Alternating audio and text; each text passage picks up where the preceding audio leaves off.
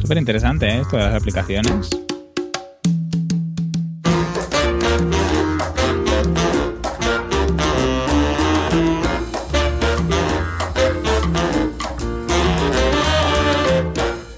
Buenos días, vecinas y vecinos. Bienvenidos a La Escalera, el podcast donde Enrique Ortiñas y yo hablamos de negocios, desarrollo web, planificación y todo lo necesario para salir adelante en este mundo digital.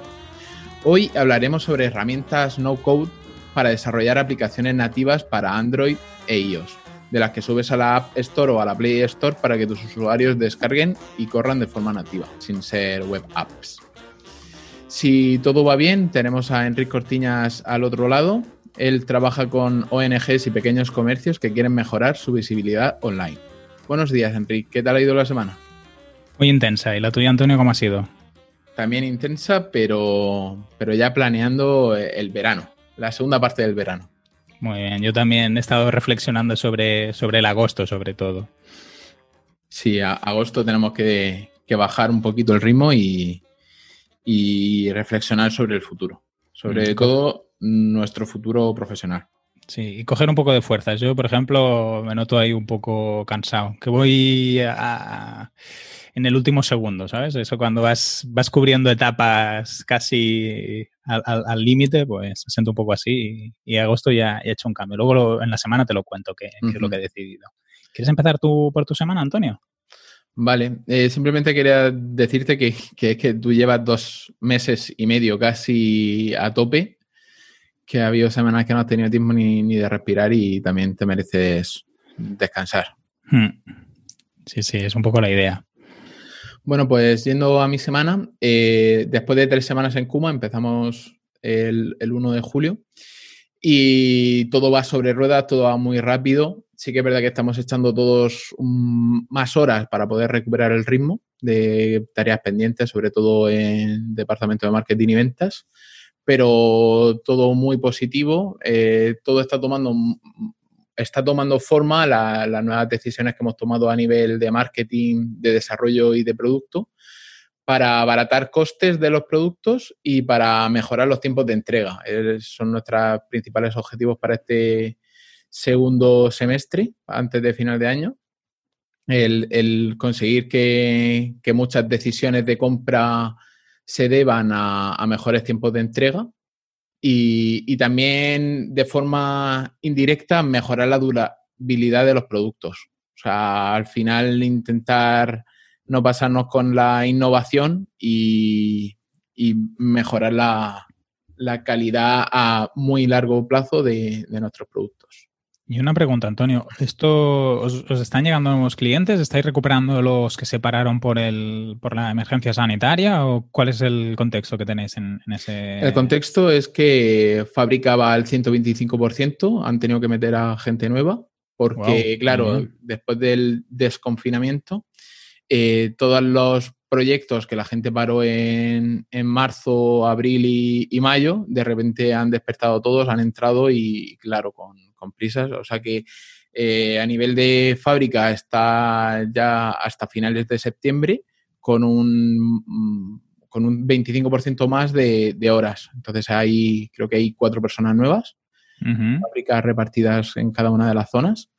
Y sí, mucho trabajo y, y mucha, mucha venta y, y, también afianzando productos yendo, porque ahora mismo nos tienen como si fuéramos artesanos, somos fabricantes, pero podemos fabricar cualquier cosa a medida. Entonces queremos mejorar los tiempos de entrega teniendo productos predeterminados ya listos para, empaquetar y, enviar. Muy bien, bueno, muy bien. Yo creo que es una buena propuesta. Así podéis acelerar todos los tiempos de todo. Sí. Muy bien. sobre todo, imagino que lo comentaremos ahora, pero sobre todo para, gente que está pensando ahora en septiembre relanzar sus comercios o reabrir, que ya tengan, o sea, que tengan disponible eh, productos para, implementar rápidamente, que no se tengan que meter en, cola de producción. Claro. Muy bien, muy bien. ¿Y qué más has hecho esta semana? Venga. Pues tras un mes de trabajo ya hemos terminado por fin la, web de Maite Velasco, que es educadora en disciplina positiva, Hemos hecho una web eh, que ahora mismo está alojada en maitevelasco.com, maite con Y. Y, muy bonita, muy, muchos cambios, muy efectista, muy con un diseño a medida como se puede ver. Un trabajazo. Y, ha quedado un resultado muy potente que, ya estamos viendo cómo, mejoramos, sobre todo para, integrar producto digital dentro de, la misma. Aquí te has metido horitas, ¿eh? Has estado aquí con esos efectitos en que se mueven las, piezas, las flechas. Ha quedado muy guay, muy chulo. Trabajo espectacular. Y el calendario que te dio así un poco por saco que nos explicaste es también muy chulo, ¿eh? Sí, al final. Una integración muy bonita. Con Inline CSS eh, pude hacer cambios pero eso no me, no me gusta la manera que, en la que pinta las cosas porque lo hace todo por JavaScript, pero bueno, al final tampoco hay que venirse arriba desarrollando ahora un módulo de, eventos propios. Muy, muy chula. Yo creo, oyentes, entrar en la web de, Maite, que debe estar encantada con el, con el resultado. Y yo creo que está más encantada porque ha cogido vacaciones. Ostras, pues hacer ahí un lanzamiento y irse de vacaciones, ahora tendría que estar eh, cogiendo peticiones. No, pero tiene, tiene, tiene lacayos. Ah, trabajando para ella que, están ahí. Es una buena decisión tener gente con la que delegar partes del negocio. Muy bien, muy bien. ¿Y qué más has hecho, Antonio? Pues también hemos terminado la parte de diseño e implementación del proyecto que estamos haciendo tú y yo juntos, un cliente de CatCommerce, y ahora solamente nos falta la, última revisión con el cliente para, cambiar un par de cosas y enseguida la publicaremos y lo diremos por aquí por el podcast. Sí, ya la enseñaremos. Es en palabras del, cliente es eh, una web funcional. Y en ese, en ese momento yo pensé, si es funcional, objetivo conseguido, porque vamos a, vamos a hacer que, los clientes hagan lo que necesiten hacer, que en este caso es comprar, comprar libros. Correcto. Y ya por último he preparado una comparativa para, el proyecto de FansGrid. Al final le digo, pues ya que estoy haciendo la comparativa, la publico. Y así también nos da el tema para hablar hoy de herramientas no code para crear aplicaciones nativas para Android e iOS. O sea, al final es igual que utilizamos Glide Apps para, iniciar el proyecto, el siguiente paso era que estuviera disponible tanto para, para móviles como para iPhones y, e iPads. Al final la comparativa me ha servido para conocer nuevas herramientas, pero, pero la idea inicial que teníamos es la que, la que ha resultado ganadora. Bueno, muy bien, muy bien. A ver cómo, cómo os va también con FansGrid, ¿no? O sea que poco a poco que el proyecto se vaya consolidando y, que crezca. Sí, sí, que crezca. Eso es lo más importante, sobre todo en estas fases iniciales, que, que vaya evolucionando.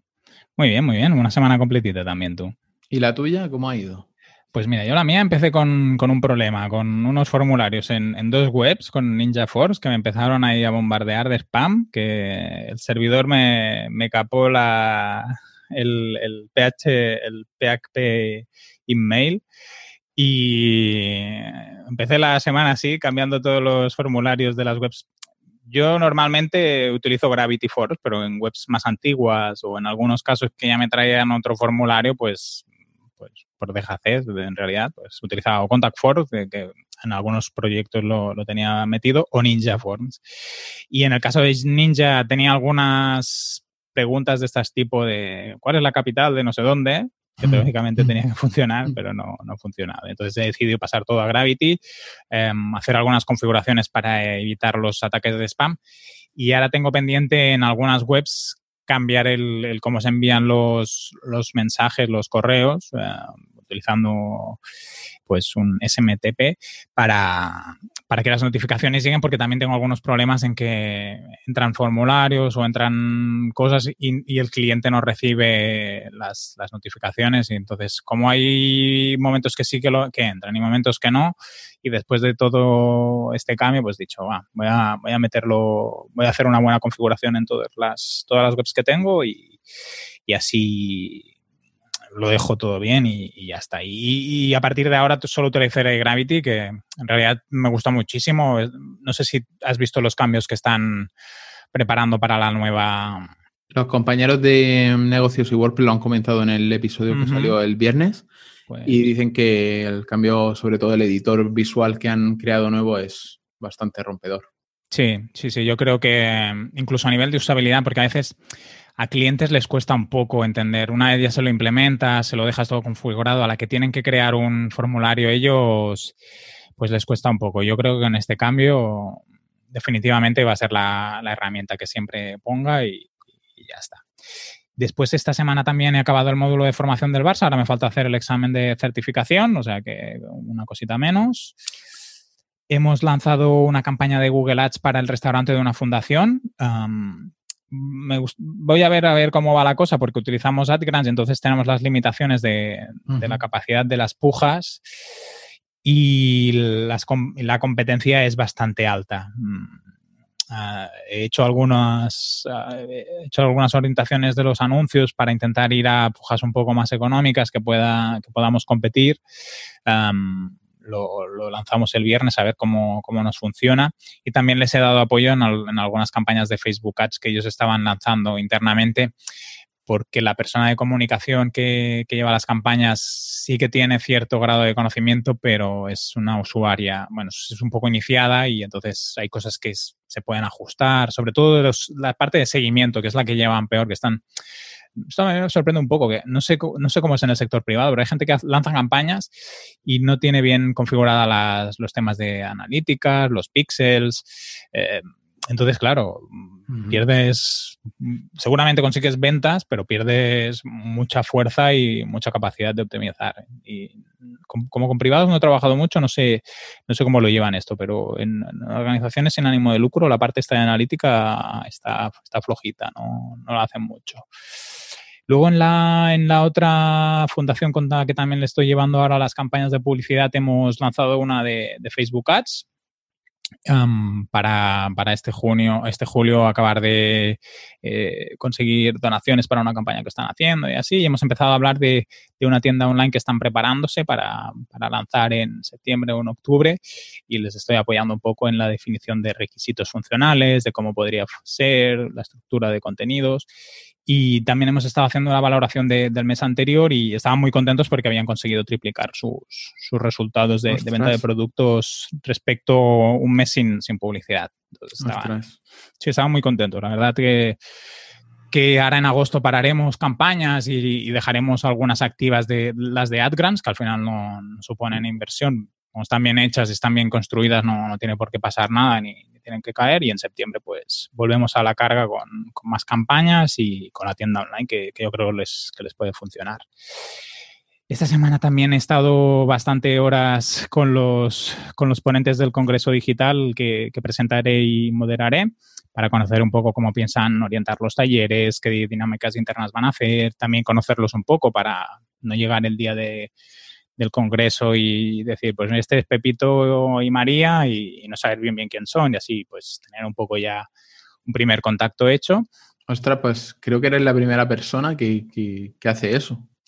Mm, puede, ser, normal, puede ser. normal. Mm, yo la verdad que la gente que normalmente sé que presenta y modera no se, no se toma ese tiempo de, de conocer a a los ponentes. A ver, si fueran 100 ponentes, pues no lo podría hacer, pero son 6. Al final sí que es tiempo que estoy invirtiendo y destinando, pero para mí creo que me servirá para presentarlos como, como ellos se sientan más cómodos, para explicar bien qué es lo que van a hacer y después también para que durante todo, todo el taller, si en algún momento pues necesitan ayuda o así, pues ya tengan un punto de confianza en mí y, y lo he preferido hacer así. Sí, sí, sí.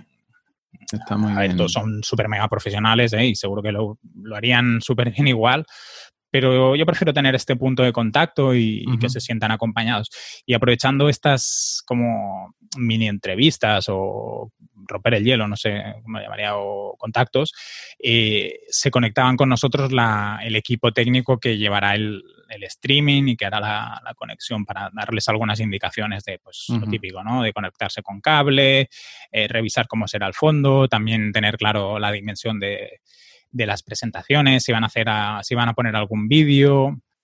Entonces, la parte técnica y yo más de, presentador, pues hacíamos esta mini reunión y aprovechábamos para, para también conocerlos y darles algunos apoyos. En algunos casos ya es gente que, pues, con el, con el COVID y así, pues están haciendo formaciones online todo el día y otros, pues que a lo mejor son un poco más iniciados y, bueno, también las, las recomendaciones y así, pues siempre les ayudan.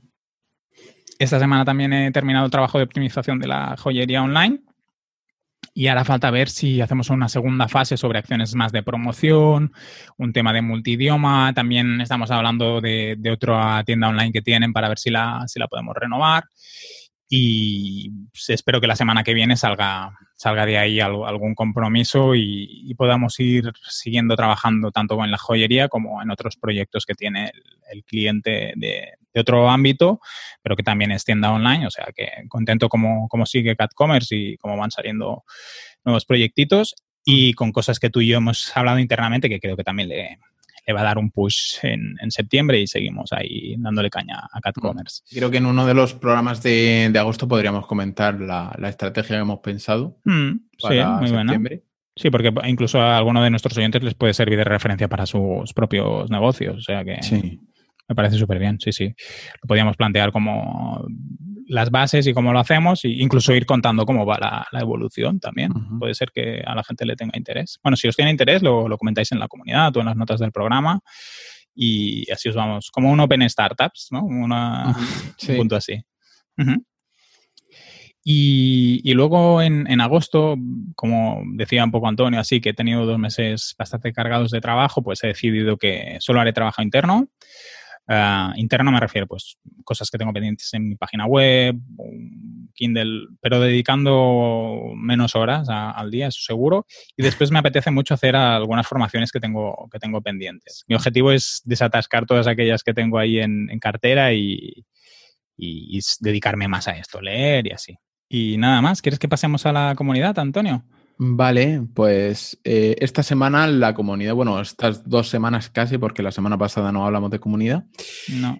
Eh, estamos de celebración porque el vecino Jesús Olazaoitia, Goiblas en, en Twitter y en redes sociales, ha lanzado una especie de plugin servicio de bloques para el constructor de bloques de, de WordPress le podéis echar un vistazo en, la web de Eliblogs, Eli con H de helicóptero, eliblogs.com. Y básicamente lo que consiste es, por un lado, tiene la parte de SaaS, en la que conectándote con tu cuenta de GitHub puedes crear bloques con HTML y CSS y variables de CSS y eh, luego insertarlas en tu WordPress como si fuera un bloque, instalando el plugin de, de. Eh, ya ha sido más que mencionado en muchos podcasts, como el de nuestros compañeros de negocios y WordPress. Y solamente si sois desarrolladores, al menos, o implementadores de, WordPress, echarle un vistazo porque está genial y, merece mucho la pena. Luego también hemos tenido algunas discusiones, bueno, discusiones, hemos comentado temas sobre opciones de temas gratuitos para WordPress que están en el repositorio, pero que todas incluyen como funcionalidades premium que se pagan aparte y tal. Y al final es eso, que, la gente que desarrolla temas también tiene que, tiene derecho a monetizar de alguna forma las funcionalidades. Y yo personalmente me quedo con Astra, Astra Theme, y el motivo, porque todas las opciones que trae el Premium, que a pesar de tenerlo, también están disponibles en el, en el, free, en el free, en la opción gratuita, pero sin las facilidades que trae el modificarlo todo desde el personalizador de WordPress. Mm, yo también con, Antonio hablábamos de que me quedaría con GeneratePress también por, por lo mismo. Y después que también entiendo que, alguien que se trabaja mucho un theme hasta esos niveles, que no es para probar o, así, pueda tener la, necesidad de hacer una versión premium que compense las horas de trabajo y el mantenimiento y la adaptación. Solo, por ejemplo, tener que pasar de, del editor clásico a Gutenberg, seguramente para muchos de estos themes que tenemos en el repositorio que no, no, tenían un beneficio detrás de ellos, debe haber sido complicado si es que lo han hecho. Yo creo que habrán, a no ser que hubiera ya una empresa detrás, eh, muchos habrán mm. decidido no, no actualizarlo. Es complicado. Y siempre si alguien quiere un theme que sea gratuito y esté bien, pues los 20s que, se desarrollan desde la propia comunidad, pues pueden ser una buena opción. A mí, por ejemplo, el último me gusta mucho. Sí, el último está muy, es muy vistoso y está muy bien. De hecho, mm. creo que es para todas las WordCamps que estaban planteadas para este año, casi todos habían tirado de, ese theme como base. Pues ves, sí, sí. Que al final opciones gratuitas siguen habiendo, y luego aquí está en el punto de si necesitas más funcionalidades o menos y, si quieres pagar por ellas. Bueno, y como último punto, también nos han dado la enhorabuena por el último episodio. con ¿Has, mirado cómo, iba de escuchas, el de Gerard? Eh, no. Ah, pues mira, podríamos mirar a ver qué, qué, tal, qué tal va la, cosa. ¿Ahora en directo? Sí. 605, ¿no? Sí, sí, no está nada mal. Ah, no, 605 el de. 605 el de el cabrito de, de Xavi Angulo. Es que ha hecho ahí una difusión, tú lo vamos a tener que contratar de community manager. Sí, sí. Y 461 la de teletrabajo con, con Gerard. Está bien, está es un buen nivel. ¿Y qué, nos dijeron? Venga, que te he cortado los de la comunidad del episodio. Eso, que tuvimos un poquito flojos en comparación a otros episodios. Queríamos ser tan profesionales que perdimos la espontaneidad, tú. Sí. Sí, sí. Pero bueno, nosotros estábamos más concentrados en el contenido que no en, la manera de, transmitir ese contenido. La, como, lo, como lo contábamos y así. Yo creo que a lo mejor también tiene que ver con que al final era alguien que no conocíamos, ¿no? Porque si invitáramos, o como cuando invitamos a David o así, pues al final tienes ya cierta relación yo, yo por lo menos, ¿eh? te permites ciertas licencias que con alguien que pues, es la primera vez que contactas, pues, a lo mejor prefieres ver a ver cómo es la persona. Tenemos que invitar a más, a más gente de la comunidad, está claro. Sí. Y bueno, ya pasando al valor al grano, eh, hoy traemos una explicación breve, porque ya, llevamos media hora, de herramientas no code para desarrollar aplicaciones nativas. Entonces, comento un poco el trasfondo. Eh, FansGrid, la aplicación la desarrollamos con GlideApps y ha llegado un punto en el que no es escalable y las funcionalidades que esperábamos que se implementaran a, corto plazo no lo han hecho, por lo tanto nos hemos visto obligados, entre comillas, a, migrarnos a otra, a otra plataforma. Por lo que por lo que vamos a lo que he hecho para no meter la pata, analizar todas las herramientas que hay y sacar un, listado y, luego eh, con pros y contras de tomar una decisión. y es, es, el listado que tienes en las notas del programa si alguien lo quiere analizar punto a punto, ¿no? Sí, en las notas del programa hemos apuntado las necesidades que tenemos del proyecto, que ahora las diré, y luego las eh, plataformas a considerar. Muy bien. En orden de importancia, las necesidades para FanScript eh, son la posibilidad de generar una app que se pudiera subir tanto a la Play Store como a la App Store para que se pudiera descargar eh, y correr de forma nativa dentro de los móviles de los usuarios, que tuviera una interacción buena con Stripe, que muchas de ellas eh, tenían medias tintas, que mm, la app fuera semipública, o sea, que se pudiera acceder, sin, o sea, se pudiera ver el contenido sin necesidad de estar logueado, pero una vez que quieres empezar a hacer transacciones, que te pudieras loguear mediante correo electrónico y contraseña al menos. Luego he visto que hay otras que tienen login de Facebook, login de Google. Así que genial. Por esa parte, eh, posibilidad de mantener conversaciones privadas, para la gente registrada. Eh, GlideApps eh, hace un workaround con los comentarios, o sea que algo así también me hubiera valido. También control de perfiles por niveles de acceso. Hay también plataformas, por ejemplo, Adalo te permite tener directamente aplicaciones separadas por niveles de acceso. O sea que en ese aspecto muy bien. Otro must era tener notificaciones push, que cuando sucediera algún evento, algún recordatorio, un nuevo vídeo, un nuevo famoso, todo eso se fuera publicando, fuera lanzando notificaciones a los dispositivos. Luego, conexión fácil con Google Drive, porque hasta ahora lo que tenemos, lo tenemos alojado en, Google Drive, todo el contenido, las imágenes de los famosos, las imágenes de los usuarios, los vídeos que ya han comprado, las promociones, todo eso lo tenemos en Google Drive alojado y, vamos, no queremos perder eh, todo ese contenido.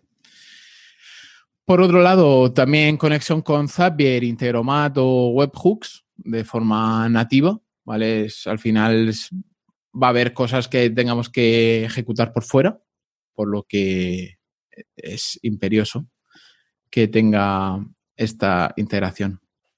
Posibilidad también de abrir frames embebidos o web views, construcción dinámica de enlaces que pudiera de forma lógica generar enlaces, porque es lo que utilizamos para generar los productos de pago a medida para cada cliente formulario para subir archivos y que luego esos archivos se puedan visualizar desde la aplicación. Y por último, eh, algún tipo de formulario para publicar el contenido dinámico. Aquí le he puesto stories, pero es más bien contenido dinámico de, los famosos. Porque una pregunta, no, me, no sé si a lo mejor me he perdido, no me ha quedado claro. Al final la aplicación la queréis usar tanto para el usuario que puede comprar un vídeo, un, una, interacción con, un famoso y que el famoso también pueda utilizar la aplicación para esas peticiones o, eso que recibe, entiendo. Sí, sí, ahora mismo funciona así. Ahora mismo la de Glide Apps funciona así, lo único que la subida de archivos eh, tiene lugar en, una o sea, en una web aparte. Claro. Pero sí, no está todo en el mismo, en la misma aplicación o en el mismo lugar. Correcto. Pero la aplicación que utilizan los famosos, tanto nosotros como administradores como el usuario final, es exactamente la misma, lo único que tiene como em, eh, permisos, tiene niveles de acceso por permisos y, así como, como funciona. Claro, tenerlo todo integrado yo creo que también os quitará un punto de trabajo. Seguro que tenéis que hacer una parte de gestión en, en, este momento, que con una aplicación a lo mejor ya os la ahorráis, porque al final ya todo estará mucho más guiado. Bueno, yo me he acostumbrado a los, a los avisos y alertas de Integromat. ya vivo con ello. Sé que cada seis horas tiene algo a, a dar problemas. Entonces, pues, plataformas que hemos considerado para pegar este paso, pues Glide Apps, que ya, ya es la que hemos mencionado que estamos usando y está descartada. También porque no tienen pensamientos de, de tenerlo eh, de forma fácil la publicación de, de sus apps a, las stores. Pero eh, si escarbas un poco, no sé si lo hemos llegado a comentar en el episodio de Glide Apps, eh, si escarbas un poco por mil dólares, dicen al año, te lo publican ellos. O sea que totalmente descartada. Adalo, Adalo es la aplicación por excelencia, es la que mejor se postulaba, ¿vale? Para, para, ser, para ser candidata de esta evolución a nivel de mm, gráfico, Adalo, los componentes que tienen son muy visuales, eh, recuerda un montón a Glide Apps, por lo que el cambio de Glide Apps a Adalo para nuestros clientes finales que no saben ni con qué está hecho sería eh, mínima a nivel de, localización de cosas y demás. También permite integrarse con APIs externas como por ejemplo Airtable en lugar de Google Drive lo cual sería también un, punto positivo. También tiene un componente de WebView, por lo que la parte de formulario ahora mismo podríamos mantenerla tal cual lo tenemos y, luego ya pensar cómo evolucionamos esa, la subida de vídeos de los famosos. También otra cosa positiva es el pago. O sea, el, el, coste es de 50 euros mensuales, o sea, 50 dólares mensuales. Y puedes desarrollar apps ilimitadas. Eh, a nivel de, pricing en comparación con la competencia, pues tiene uno de los más bajos. Ostras, está muy bien, ¿no? ¿Y luego te cobran algo si vendes a través de la app y así? No, no, no. Ostras, muy bien. Está súper bien. Es bastante económico en comparación a, la, a alguna de la competencia. Lo único que me rechina es que no se pueden reproducir vídeos que no estén en YouTube o Vimeo, que ahí tendré que buscarle yo la, la vuelta de hoja o, o, incluso buscar la manera de publicar automáticamente en privado en una cuenta de YouTube y enlazarlo mediante Interomat o Zapier. Uh -huh. Sería la manera. Pero de momento, hasta, hasta, hasta este punto es la que, la que más me ha gustado. Tengo que hablarlo con mi compañero y tomar una decisión. Uh -huh. En segundo lugar tenemos AppGyver, que es la que hemos mencionado aquí muchas veces. Eh, es gratuita, es completamente gratuita, a no ser que tu empresa facture más de 10 millones de dólares o que seas una gran agencia con grandes clientes en la que tienen como un plan, Black Plan lo llaman, con cloud privado y todo. O sea que, pero claro, eso se reservan como empresas si facturas mucho o tienes muchos clientes que te interesa tener tu propio cloud. ¿Y eso cómo lo saben? Esto, eh, lo que tú facturas. ¿Confían no, porque, en la gente? No, no, no, no, no. Es más o menos orientativo para decir ah, cuándo vale. te interesa meterte a, a esto. La parte por... de pago. Claro, pero ¿por qué? Porque las bases de datos de AppGyver está, tiran inicialmente de una que tienen ellos como medio pública eh, basada en MongoDB. No está uh -huh. pensada para aplicaciones en producción, sino más bien para pruebas y tal. Entonces, claro, eh, es eso. Si tú quieres venirte a nuestro cloud a tener tu propia base de datos privada, tal, ya paga. Si no, eh, te da la posibilidad de conectarte a otra, a una API REST o, o por ejemplo, a un Airtable, a cualquier sitio donde tenga la, información, incluso un Firebase, un Firebase perdón, para, para, sacar la información de ahí. Y otra cosa que llama mucho la atención de AppGyver es que te dicen que, que construyes una aplicación y lo puedes ejecutar en todas las plataformas hasta en televisión. Ostras, o sea, sirve para Smart TV y tal. Sí, yo creo que es por la web app. La web app la puedes cargar en. Qué en, bueno. En aplicaciones móviles. Brutal. A mí cuando la vi AppGyver me recordó mucho a Elementor. ¿Sí? Sí, no sé, cuando estuve viendo cómo estaba por dentro, configurada y estructurada.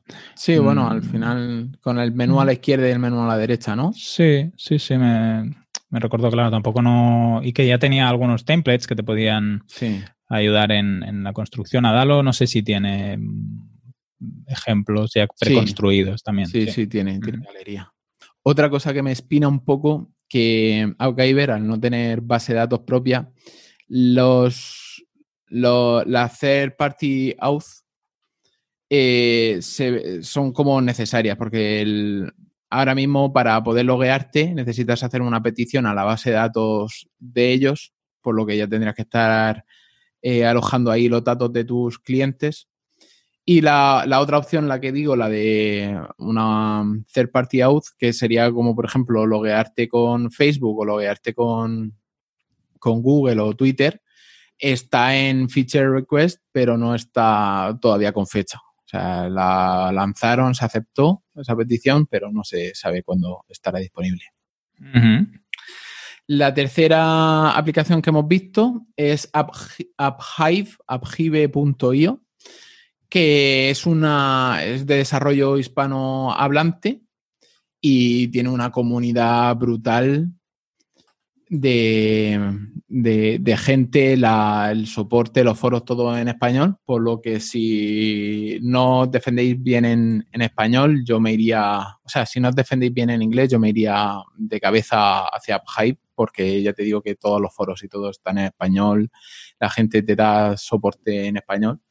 De hecho, mira, comentando un poquito los planes de AppHive, eh, el, bueno, el, el, recomendable, entre comillas, sería el de 90 dólares mensuales, pero te permite, que es el que te permite tener tanto en Play Store como en App Store publicadas las aplicaciones, porque el plan anterior solamente te permite tener en Play Store, mm. pero a cambio tienes almacenamiento ilimitado de base de datos y de archivos y soporte vía WhatsApp. Con lo que yo he puesto aquí un comentario que no saben en la que se han metido, porque soporte vía WhatsApp no sé ya hasta qué punto.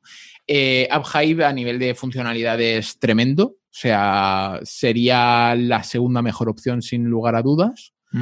porque tiene conexión con la plataforma de pagos de Stripe, login social con Google o Facebook, notificaciones de estado tipo push, se integra con cualquier API externa, ya sea Integromat, Zapier, Airtable, cualquier cosa.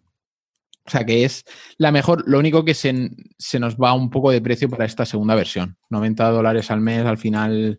Mil, euros al Casi el doble. Es casi el doble que, la otra. Y, a nivel estético em, también estaría mejor Adalo. Mm. Los componentes de Adalo. En cuarto lugar tenemos aprat.io, apprat.io, eh, sin comunidad, pero 100% sostenibles. Bueno, está bien. Hay que ser con esta vida. Sí, no, me refiero sin comunidad, que todas estas herramientas eh, se nutren de una gran comunidad, pues que le lanzan propuestas, que le lanzan, que se van ayudando unos eh, a otros, no necesitan tener un soporte tan mm, dedicado si tienes una comunidad. lo que en GlideUp se conocen como los community eh, users, que son gente como pro, pero que están ayudando mucho en la comunidad. Y luego, aparte, Aprat eh, tiene ciertas deficiencias de funcionalidades y tal. O sea, que lo único que yo creo que te permiten hacer aplicaciones sencillitas. Eh, mm si no he leído mal, los chicos de Hawkups, que son los que la han creado, empezaron con Aprat en diciembre de 2019, o sea que tampoco se les puede pedir mucho, que llevan apenas ocho meses. Mm. Tiene la ventaja de que está, están en la Unión Europea, ¿no? Y depende de qué, dónde tienes la información, según puedes... Claro, el tema de protección de datos y así, pues a lo mejor sería un punto positivo de esta. Sí. Sí, porque con todos los cambios que ha habido ahora del... No tengo claro cuál es el cambio, pero el Tribunal Europeo que ha, que anulado el, el, convenio marco entre Europa y Estados Unidos, eso afecta a muchos servicios y, hay que ver qué pasa con ellos. Siguiendo con nuestra review, eh, la siguiente que, que analicé fue AppSheet, que es como una Glide Apps muy, muy mejorada. O sea, de calle la eh, AppSheet gratuita eh, le pega un buen barrido a nivel funcional a, Glide Apps. Es que Glide Apps, nada más que con el aspecto mm, estético que tiene, eh, mejora casi todas las de la lista. por sus funcionalidades, AppSheet la veo más para crear herramientas internas de, gestión o, a nivel de producción o, logística tiene escáner de código de barras y monitorización de datos por defecto. Y, al final eso, el pricing es, es gratuito. Ostras, ¿y, y, a partir de qué te cobran o cómo te cobran esta gente? Esta gente creo que cobraban por publicidad. Mm, por usuarios, veo sí que tiene, sí que parece que un poco lo que tú dices, ¿no? Que es más aplicaciones internas, ¿no? Gestión de trabajadores, de un poco de CRMs. Sí, y luego también que, cuesta encontrar mucho cómo publicar en las stores. Sí que, sí que tienen la opción, pero cuesta mucho. Y no sé hasta qué punto lo que crean es un contenedor que luego te está cargando la web app por detrás. Eso es lo que están haciendo muchas herramientas realmente, ¿no? no sé si lo, lo, lo, tomarás como fase o forma de decidir o así. El hecho de que tengan comunidad o no también te puede ayudar a, cosas que es como un punto a, favor de, cada herramienta. Es un, es un aspecto, vamos, decisor de los que más. Porque yo me acuerdo que con Glide Apps al final casi todas las dudas que tenía se resolvieron en, en comentarios pasados del foro de, de Glide. Entonces, eso te ayuda a ahorrar un montón de horas y calentamiento de cabeza. Luego, no sé ya por qué número vamos. Creo que vamos por el 6. Vamos por Gapsi, ¿no? Sí. Vamos por la sexta herramienta que es Gapsi, que es, yo la considero la gran alternativa a Dalo. Eh, si entras, dime de qué país son, por favor, Enrique. Pues mira, lo voy a buscar. De Holanda. De Holanda. Entonces, esto ya estarían en la. Sí, estos entrarían en el combo protección de datos de la Unión Europea. ¿qué es lo que no me gusta de ellos? El, el pricing que tienen, que es un pricing que van a pillar. Porque tienen la versión, o sea, no tienen versión gratuita, eh, Ujú. tienen solamente 7 días de prueba. Y la versión inicial, que parte de los 37 dólares al mes, te metes su publicidad en la app, te limita a 500 usuarios descargas, y, o sea, que parece un timo y no tiene ninguna de las funcionalidades avanzadas. Pagando 37 dólares al mes. O sea, Es el la- feo, es la versión fea. Correcto. Aquí se han dejado lo del el bueno, el feo y el malo, ¿no? Pues aquí tienen el feo y ya está. Y luego, si, si subes un poco más a los, a los 57, pues ya tienes todas las publicidades, almacenamiento ilimitado, sin publicidad, etcétera. Hasta puedes hospedar la, la aplicación. Sí, es que, es que el- todas estas herramientas, si tú cancelas el plan, desaparecerían de, las stores. Entonces, casi toda, o sea, tú ya tienes que tener planificación de que vas a tener ese gasto recurrente. Claro.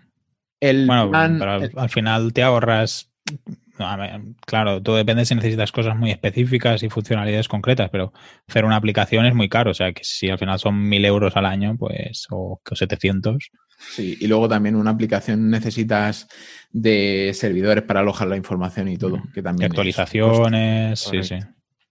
Luego, el plan este de 57 euros, si pagas un año de golpe, se te queda en 42 dólares al mes. Sí, que no, es- que no está mal, ¿no? No está mal, correcto.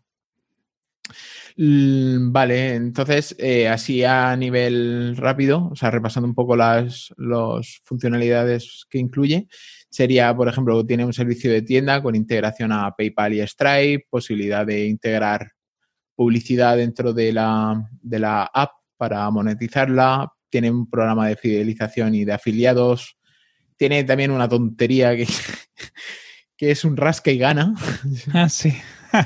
Se ve que era un sorteos y tal. Sí, sí. No, no, en plan, como los cupones estos que rascas, pues dices, te reparto, yo qué sé, alguna tontería, algún viernes de estos chiflados que se echaron una cerveza y dijeron, vamos a hacer esto. Ay, tela. Y otro dijo, no hay huevos. También tienen módulo de reservas, módulo de notificaciones push, módulo de chat eh, privado, conexión con Zapier y webhooks. eh, también tiene integración con WordPress, con WooCommerce, con Drupal, con Magento, con Shopify. O sea que está, está ahí en el top 3 de las decisiones. Que lo único que me limitaba, o sea, lo único que diría mm, negativo es que, por ejemplo, la, para la, la aplicación de para iOS necesitas eh, tener un Mac con Xcode o, o una emulación del sistema operativo de Mac OS para, para ejecutar Xcode para hacer la, la aplicación, el paquete. Ostras. Y luego otras cosas que me chirrían es que no puedas tampoco reproducir un vídeo de Google Drive. Algo que, que ahora me rompe los esquemas.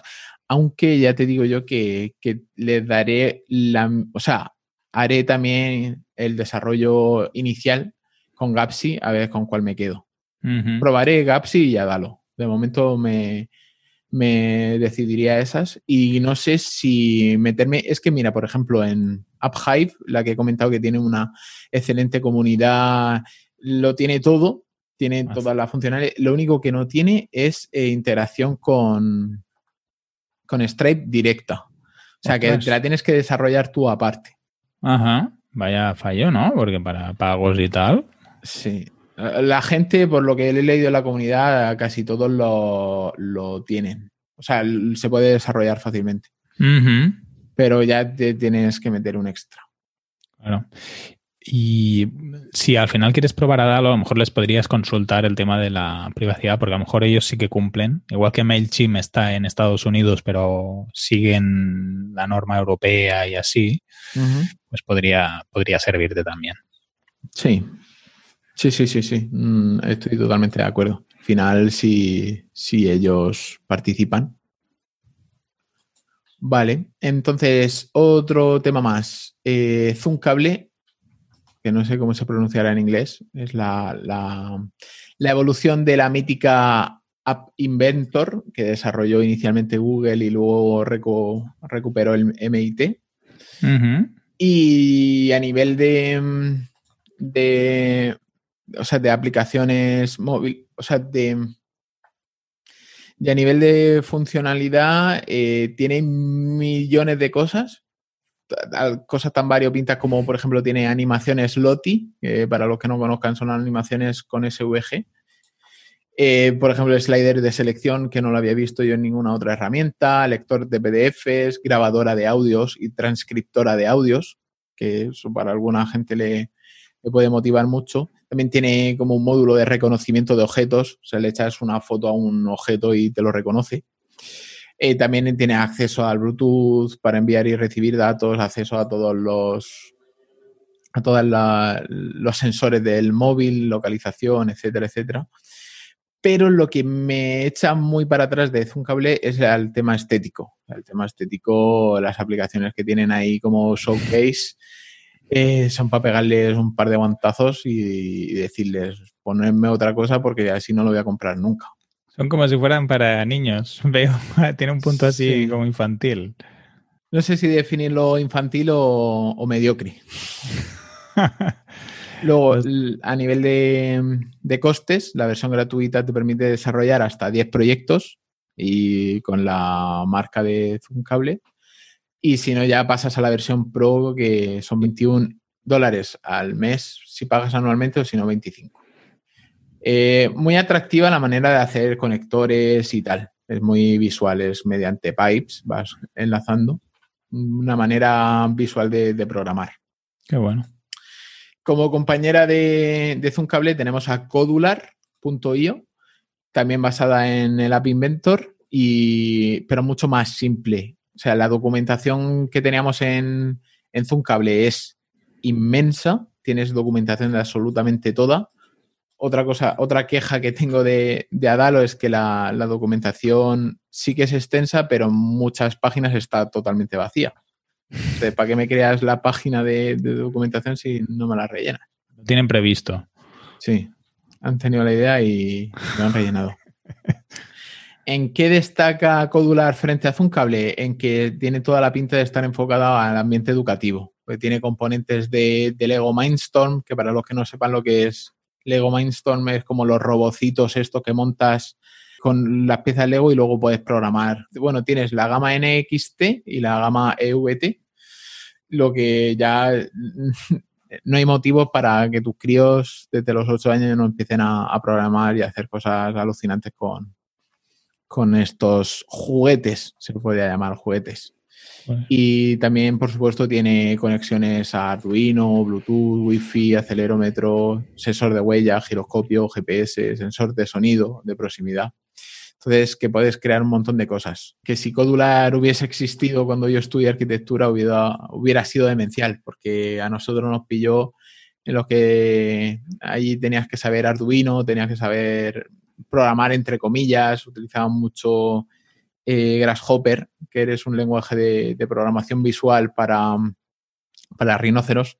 Y entonces, eso, teníamos, esto, si hubiéramos pillado algo así, eh, nuestros profesores hubieran flipado con los resultados.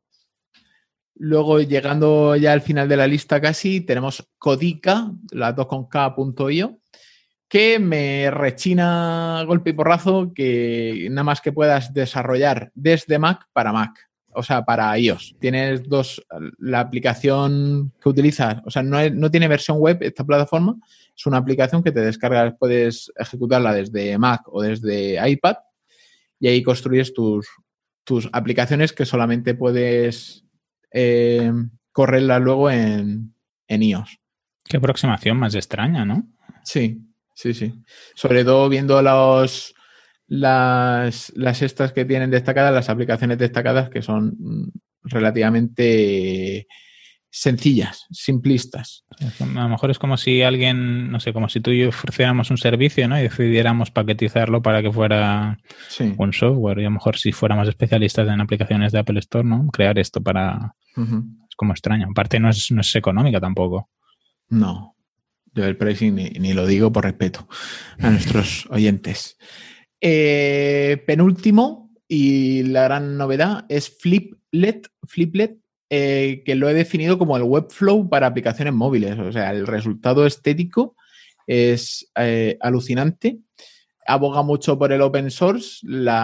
todos los módulos y todas las apps están basadas en componentes prefabricados y reutilizables. También se pueden compartir. Y también te permite desarrollar fácilmente nuevos componentes eh, utilizando HTML, CSS y JavaScript.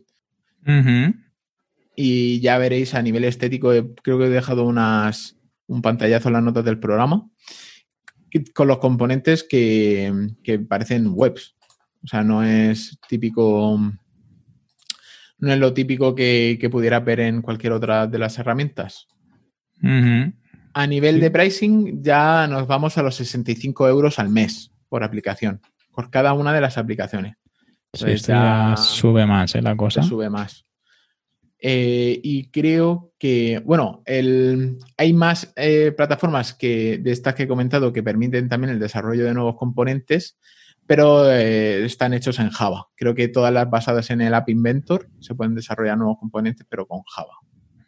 Y por último, he añadido aquí Honeycode porque salió hace muy poco de Amazon, pero básicamente es un, Glide App y, peor. o sea, no entra ni siquiera dentro de, este, de, este, de esta comparativa, ya que no tiene, tampoco tiene el, modo de, descargar o de subir la, aplicación a, la, a las App Store. La he mencionado porque como sé que va a evolucionar muy rápido, si tiene Amazon detrás, eh, puede ser que dentro de, unos meses estemos hablando muy bien de ella, pero sinceramente prefiero Glide Apps y, su idea minimal de conectarse con Google Drive y, Google Sheets. Sí, porque en Honey tampoco no queda claro las integraciones ¿no? que van a hacer con... No, lo he sabido ver tampoco. Mm, la ventaja de que esté con Amazon es que seguramente es lo que tú dices. Van a, van a evolucionar a un ritmo que a lo mejor las otras no, no consiguen. Pero claro, el hecho de tener comunidad, a lo mejor, pues siempre. Sí, pero la comunidad se crea al final. Por eso, por eso, que si tienes en App5, no sé, 50.000 personas, no sé si hay tantas, ¿eh? o 2.000, haciendo cosas, por mucho que tengas recursos, eso a veces, eso no se compra, yo creo. Sí, mira, WordPress. Correcto. Pues entonces, mm, siguiente punto, ya tengo una gran decisora, o sea, una gran ganadora sería Dalo, pero, pero no me quiero tirar a la piscina sin haber probado antes tanto UpHive como Gapsi como Fliplet. O sea, tendría que probar esas, esas cuatro y experimentarlas para, para no irme al 100% con una sola y que luego me pase algo malo. Por ejemplo, lo de la protección de datos de, de Adalo, que eso me ha trastocado un poquito. Bueno, a lo mejor lo cumplen, ¿eh? No, digo que no lo, lo hagan. me, toca contactarles hmm. o ponerles un ticket y preguntarles, pero yo creo que sí, porque si no, no estaría tan... Extendida. Sí, bueno, pero mira, Glide Apps. Sí, no, no, no, no cumplen. Lo tienen como, ahí en... Sí, lo tienen como las... Pasa que, claro, el problema de los features, ¿no? Es cuándo se va a producir. Claro. ¿Y App5, sabes? AppHive, es con H, AppHive. Ah, habría que ver si lo tienen previsto, ¿no? Y cuando lo. Pues a lo mejor te tienes que quedar con una de las opciones europeas. Tienes que ver si cumplen. Tener, o tener la, información más, más privada en una API externa. Ah, eso sí, sí, sí. Si hicieras una integración y la, información la tuvieras, por ejemplo, en vuestros servidores y así, sí, sí, claro. Claro. Perfecto, sí, sí, muy buena aproximación. Muy bien, pues ya nos contarás, ¿no? Ya nos enseñarás el cuando lo, la publiquéis y así con el cambio en, las... Hasta podríamos utilizar a, los oyentes de beta testers. Y... Sí, segurísimo.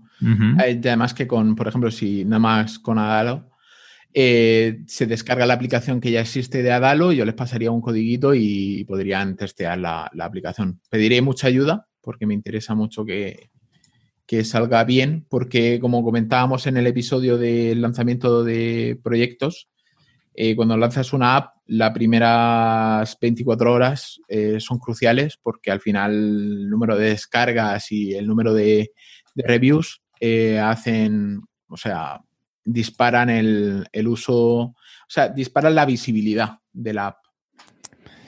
A ver, un buen, un buen lanzamiento siempre ayuda a todo.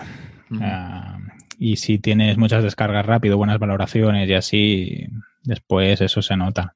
Sí, bueno, ahora mismo creo que tenemos, estaremos por encima de las 2.500, 2.500 usuarios registrados. Uh -huh. Y eso ya es muchísimo. Muchos, sí, sí, no está nada mal, ¿eh? La gente que se lo descargue tiene una buena, una buena sensación de cómo, cómo funciona la aplicación y eso siempre va a ayudar. O sea, que genial. El uh -huh. problema es empezar a petar la app, que las, los primeros reviews serán negativos y remontar eso siempre es más difícil que si tienes todo positivo. Pero bueno, para eso está la comunidad de beta testers. Exacto, para eso están los vecinos que nos van a ayudar ahí a, a testear toda la aplicación. Segurísimo. Pues si quieres lo podemos dejar ya hasta aquí. La semana que viene vemos de qué hablamos y podríamos empezar a pensar sobre el negocio que estábamos comentando y así y hacerlo un poco público a la comunidad y a ver qué les parece. Si te vale, me parece perfecto. Uh -huh. Genial, pues ¿dónde te podemos encontrar, Antonio? Venga. Pues me podéis encontrar y leer en antoniosánchez.pro y ahí tenéis los enlaces a proyectos y redes sociales. Sí, y que nos has dejado hoy en, el, en las notas del programa el enlace a, a las herramientas no code para, para desarrollar apps, que, todos los que queráis analizar en profundidad lo, lo, que hemos comentado hoy, ese articulito, tenéis ahí toda la información. Y a mí me podéis encontrar en enricortiñas.com y en catcommerce.cat. ya, ya, hago una dislexia de, de puntos coms, puntos cats. Tienes que, que, centrarte en uno solo. Si yo dijera todos mis dominios, nos tiramos aquí hasta mañana. Bueno, por eso yo me centro solo en dos, los, los principales. Oh, voy a lanzar esa pregunta a la comunidad. ¿Cuántos dominios tenéis registrados? Mm. La, la, semana que viene hacemos ranking. Venga, también ahí habría que calcular cuánto dinero se gasta la gente en dominios que no utiliza. También habría que preguntarlo. O, o, o porcentaje de, de, activos. Exacto, también me sirve. y porcentaje de activos. Vale, pues a ver qué nos dicen. Venga, pues Venga. nos vemos la semana que viene. Un abrazo muy fuerte, Antonio. Un abrazo, chao. Chao. Bueno, si quieres yo edito, ¿eh, Antonio? No, no, no, no, no. Nota para el futuro. Antonio Re en Palma. ¿Has mirado cómo, cómo iba de escuchas el de Gerard? Eh, no. Ah, pues mira, podríamos mirar a ver qué, qué, tal, qué tal va la, la, cosa. ¿Ahora en directo? Sí. ¿Y luego corto? Qué bien. No, no hace falta. ¿Por qué, ¿por qué vas a cortar? Porque sí. se va a escuchar el teclado. No, si esto queda natural, Antonio. Esto a la gente, mira, justamente se nos quejaron de esto. De que no era natural. De que estaba más, más dich menos dicharachero. Que se pudiera subir tanto a la Play Store como a la App Store.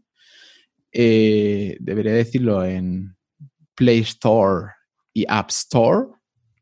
No sé, yo creo que en España eso no hace falta, ¿eh? pero bueno, es opinión muy personal, ¿eh? No Tradu traducimos el 90% de las palabras y las pronunciamos el 90% mal. O sea.